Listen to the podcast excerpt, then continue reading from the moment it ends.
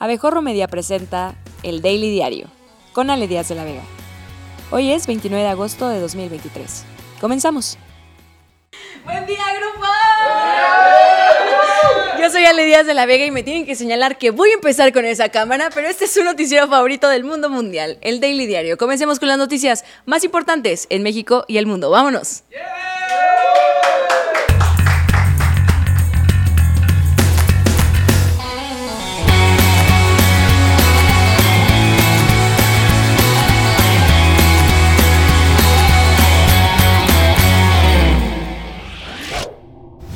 Ayer les comenté que durante el fin de semana en Michoacán ocurrieron actos de violencia como incendios y bloqueos cometidos por grupos delictivos o como le conocen allá, usos y costumbres. En Oaxaca hacen tamales y Michoacán queman oxos. México mágico. Pues ahora, adivine qué pasó cuando esta información llegó a la mañanera. El presidente y niño detective Andrés Manuel López Obrador aseguró que dichos hechos violentos fueron simple y sencillamente actos propagandísticos. Claro, porque todos sabemos que los actos de terrorismo son la mejor propaganda. La verdad, no sé por qué la señora que hace las cremas no aprovechó para hacer una campaña viral en el 2001 cuando los aviones estrellaron contra las Torres Gemelas. Bueno, lo de Michoacán ya se está atendiendo. Eh, fue un acto, pues también, más que nada publicitario, propagandístico. Eh, tomas, quemas de eh, vehículos, eh, dos eh, incendios en Oxos. Ya, básicamente, afortunadamente nada de violencia en cuanto a pérdidas de vidas humanas. Y sí, no hubo muertos, pero sí balaceras, bloqueos carreteros y quema de negocios y autos en Apatzingán, Uruapan y Buenavista. Ya lo sabe, amigo anunciante. Si usted tiene una marca y quiere anunciarla, puede hacer una campaña bajo presupuesto, aunque considerablemente menos violenta, pochando llantas y bajándole el switch de la luz al 7-Eleven. Llame ya. Al finalizar, antes de desayunar y regresar a la cama, el mandatario federal dijo que gracias a la intervención de las autoridades, ya que los criminales pues ya se habían retirado luego de quemarlo todo, se logró recuperar la paz en la zona. En otro tema, más de 24 millones de estudiantes en todo el país regresaron a las aulas para el ciclo escolar 2023-2024. Felicidades a todos los padres y madres de México que por fin van a hacer lo que más les gusta. No hacerse cargo de sus hijos y aventárselos a las maestras para olvidarse de ellos durante varias horas. ¡Bravo! Leticia Ramírez, señora en situación de Elmo Cosquillas y secretaria de Educación Pública, realizó una ceremonia inaugural con enlaces a la Ciudad de México, Durango, Guerrero, Baja California, Quintana Roo, Tamaulipas y Michoacán. Este último enlace se interrumpió cuando los niños empezaron a quemar la tiendita escolar y a realizar bloqueos en las resbaladillas. ¿Crecen tan rápido? La titular de la CEP informó que se han repartido casi 95.6 millones de texto gratuitos a lo largo de los 28 estados del país, sin embargo, acusó que en Chihuahua y Coahuila los gobernadores interpusieron una controversia para evitar que los materiales fueran distribuidos, misma que fue respaldada por el ministro de la Corte, Ned Flanders con vestido de cóctel, Luis María Aguilar.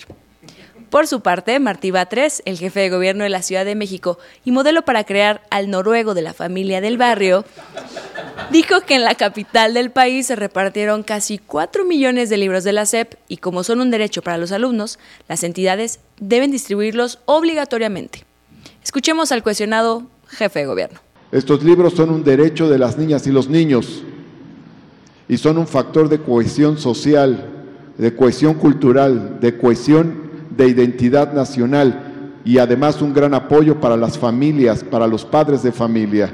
Por lo tanto, procedemos en la Ciudad de México con esta entrega de libros de texto gratuito, que insisto, son un derecho de la infancia y una obligación de los gobiernos entregarlos a las niñas y los niños. En el Estado de México, el regreso a clases se entorpeció por bloqueos de transportistas, como si para los niños vivir en el Estado de México no fuera suficiente obstáculo. Usuarios de redes sociales denunciaron que camiones de carga, pipas de gas y automóviles particulares obstruyeron el paso en la avenida López Mateos a la altura del Palacio Municipal de Atizapán, lo que provocó un avance lento del tráfico.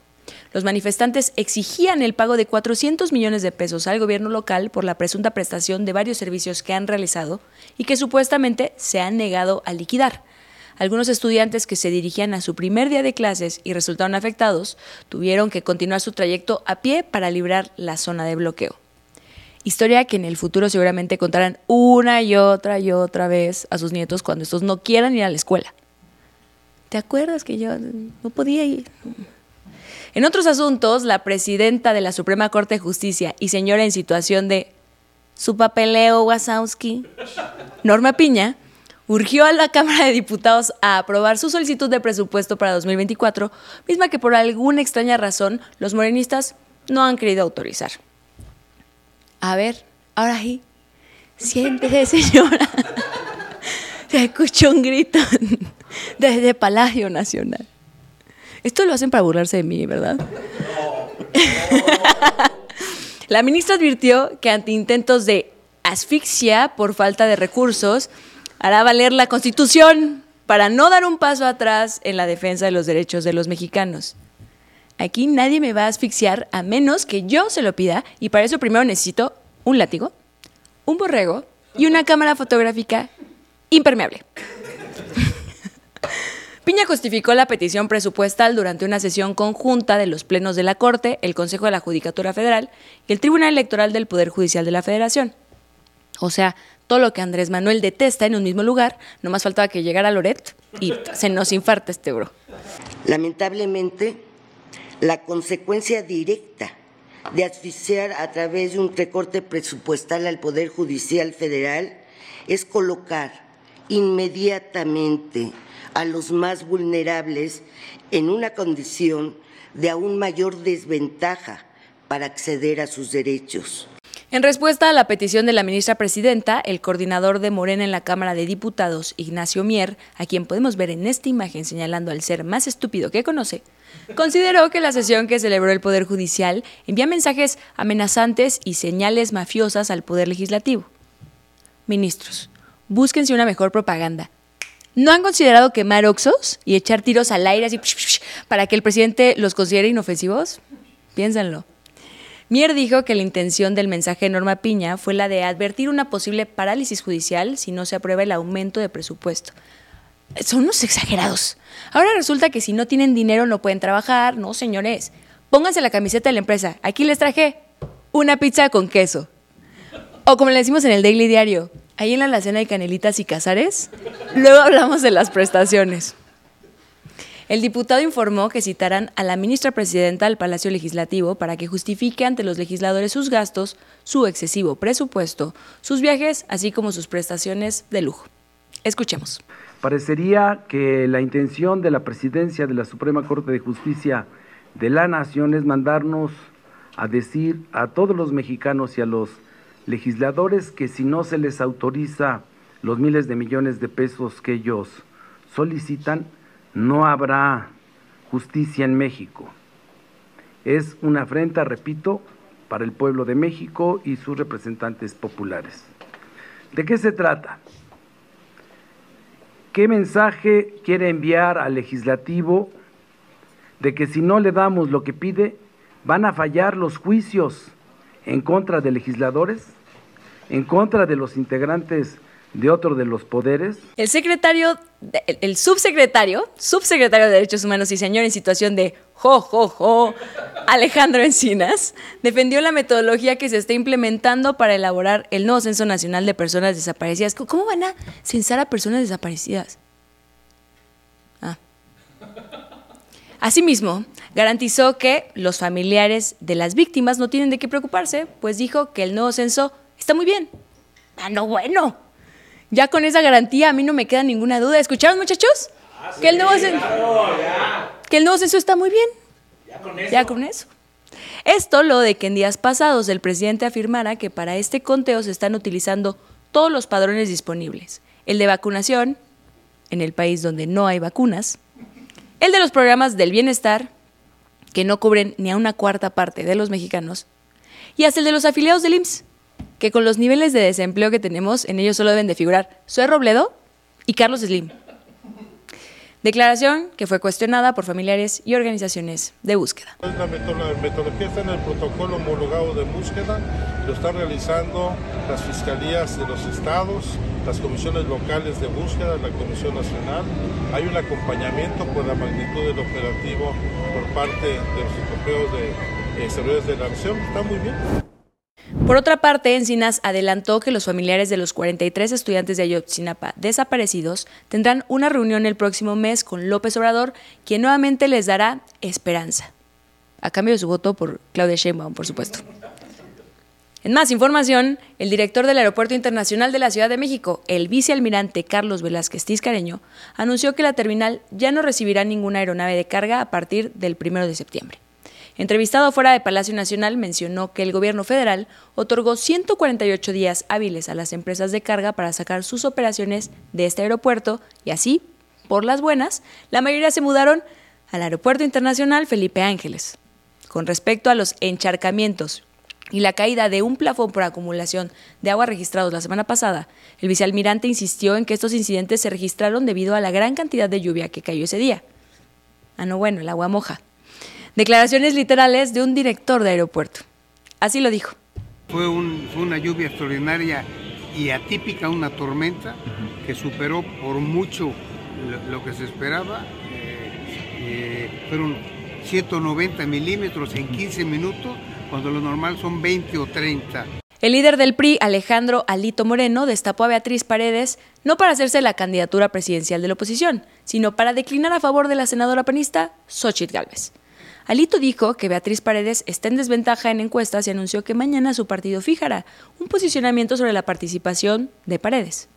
Conociendo a los priistas, preparémonos, pues la declinación de Paredes puede ser a favor de Claudia Sheinbaum. Eh, hemos visto que las encuestas no la favorecen, estamos trabajando, pero siempre el partido buscará la unidad y el trabajo del Frente Amplio por México. Esa es nuestra convicción y es nuestra responsabilidad. Y queremos dejar claro que para nosotros lo más importante es el Frente Amplio por México y el partido desde estos días está haciendo una reflexión profunda para tomar la mejor decisión siempre. Por su parte, la senadora Beatriz Paredes, que ya se estaba probando tapices que combinaran con la silla presidencial, respondió a las declaraciones de Alito y dijo que las únicas encuestas válidas serán las que mandó a hacer el comité organizador del Frente Amplio por México. Ayer comenzó el levantamiento de encuestas de Morena para elegir de entre sus corcholatas a la que será la candidata, Claudia Sheinbaum, para la presidencia de México de 2024. El presidente López Obrador anunció que será el próximo 6 de septiembre cuando se dé a conocer a la ganadora, Claudia Sheinbaum, del proceso interno de su partido y que entregará el bastón de mando a la corcholata ganadora. Es Claudia Sheinbaum. Cabe mencionar que cuando el mandatario dijo el bastón de mando, se agarró fuertemente la entrepierna. A partir de que yo entregue el bastón de mando, ya la dirección del movimiento por la transformación ya va a estar a cargo de quien reciba el bastón de mando. Yo sigo gobernando hasta que entregue la banda presidencial. Pero el movimiento del cual surgimos, que es un movimiento de transformación, yo lo he venido eh, dirigiendo, encabezando, aunque eh, no de manera directa, sino con mi ejemplo. Y eh, ahora ya llegó el momento de que yo entregue la dirección del movimiento. López Obrador dijo que aún analiza dónde realizar dicha ceremonia, pues no se puede en Palacio Nacional. Seguro, después de cinco años, aquello debe ser un auténtico chiquero. Por otra parte, Marco Cortés, póster andante de Viagra y dirigente del Partido Acción Nacional, advirtió que el presidente López Obrador está presionando a Movimiento Ciudadano porque teme que ese partido se sume al Frente Amplio por México. Señor, el presidente solo le tiene miedo a una cosa, y esas son las escaleras sin barandal. En un comunicado, Cortés mencionó que el mandatario usará todos los instrumentos del Estado para pactar con Movimiento Ciudadano y su candidato presidencial en la ruta que conduce hacia 2024. Señaló que el Frente Amplio por México está cobrando cada vez mayor fuerza y relevancia en la ciudadanía, pues según él, los foros regionales llevados a cabo en la última semana resultaron ser un gran éxito al tiempo en que las cocholatas obradoristas se están apagando. Acusó a López Obrador de calumniar a Xochitl Gálvez, de desprestigiar a los presidentes de partidos. No mamen, ¿Cuál prestigio? ¡Ay! Dejen de inventar, eh, de minimizar la participación de la sociedad y de atacar al Frente Amplio en sus mañaneras. Mientras tanto, el diputado morenista Alejandro Robles, alias el verdadero Frente Amplio, presentó ante la Contraloría General de la Ciudad de México y la Contraloría Interna del Senado denuncias contra la aspirante presidencial Xochitl Gálvez por la probable comisión de faltas administrativas. Señor, probablemente todos los políticos mexicanos son corruptos. Es como si yo a usted lo acusara por ser probablemente calvo.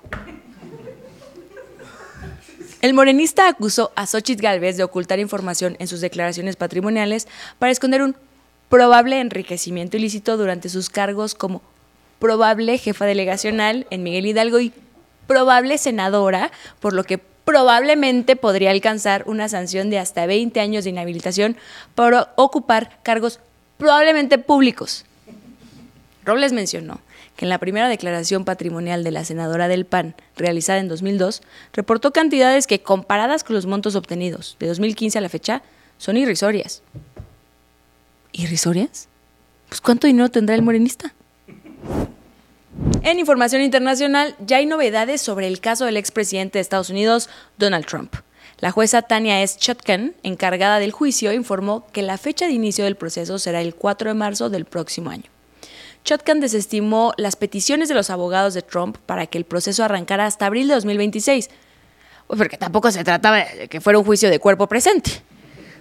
La petición de los abogados del exmandatario Color Pantone 161449 se deben al enorme volumen de pruebas que dicen estar revisando y el tiempo de preparación que requieren para lo que sostienen será un enjuiciamiento novedoso, inédito y sin duda anaranjado. En Colombia, la gente salió a protestar a las calles por el alza del precio de la gasolina.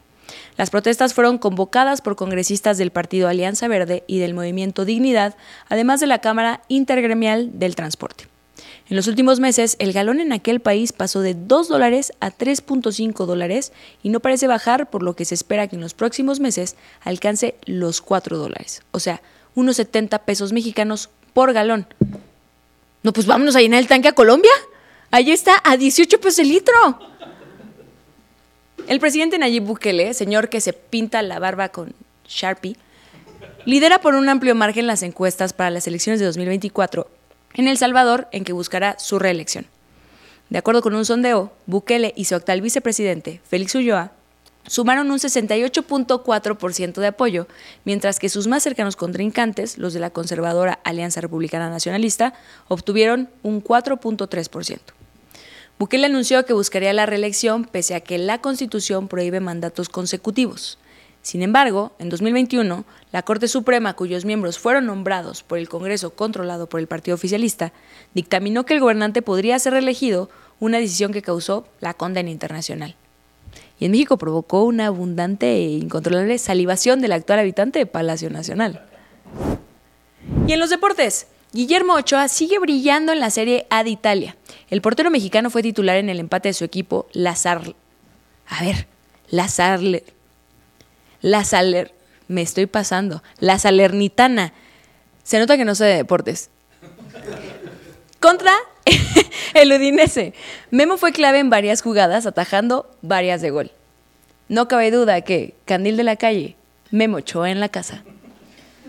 La gimnasta de 26 años, Simone Bales, ganó su octavo campeonato en Estados Unidos con un registro total de 118.040 puntos en los dos días del All Around, la que es considerada la mejor gimnasta de todos los tiempos, sin contar por supuesto a los maromeros de la Cuarta Transformación.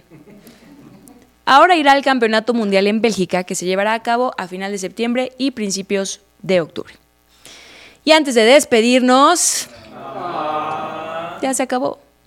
Hay novedades en el caso de Luis Lengua Quieta Rubiales, presidente de la Real Federación Española de Fútbol, que besó en la boca a Jennifer Hermoso sin su consentimiento.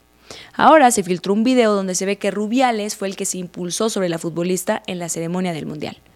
Esto contrasta la versión de que fue ella quien lo cargó, porque claro, nadie podría resistirse a besar esa cara de maestro limpio desnutrido, que hasta me hace sentir que debo revaluar mi identidad. Además, la Fiscalía Española le abrió una investigación por un presunto delito de agresión sexual, lo de que la jugadora de 33 años afirmara que se sintió vulnerable y víctima de un acto impulsivo, machista, fuera de lugar y sin ningún tipo de consentimiento de su parte. En tanto, en Madrid, cientos de personas se manifestaron para apoyar a la futbolista y exigir la renuncia de Rubiales. La concentración de asociaciones feministas se llevó a cabo en la Plaza del Callao, a donde acudieron con carteles con frases inscritas como Piquito y expulsión, hashtag se acabó, contigo Jenny, fuera Rubiales y la mafia machista y rento piso a unos pasos de la Gran Vía. Informes aquí. Llegamos así al final de esta emisión, ahora sí, jóvenes, se acabó. Sí, pero no se pierdan que también hoy a las 6 de la tarde, Varos y Avaros, el mejor programa de finanzas grabado en este estudio. Y recuerden que mañana nos vemos a la misma hora a través de todas las redes sociales de Abejorro Media y en abejorro.com. Yo soy Ale Díaz de la Vega y esto fue el Daily Diario. ¡Vámonos!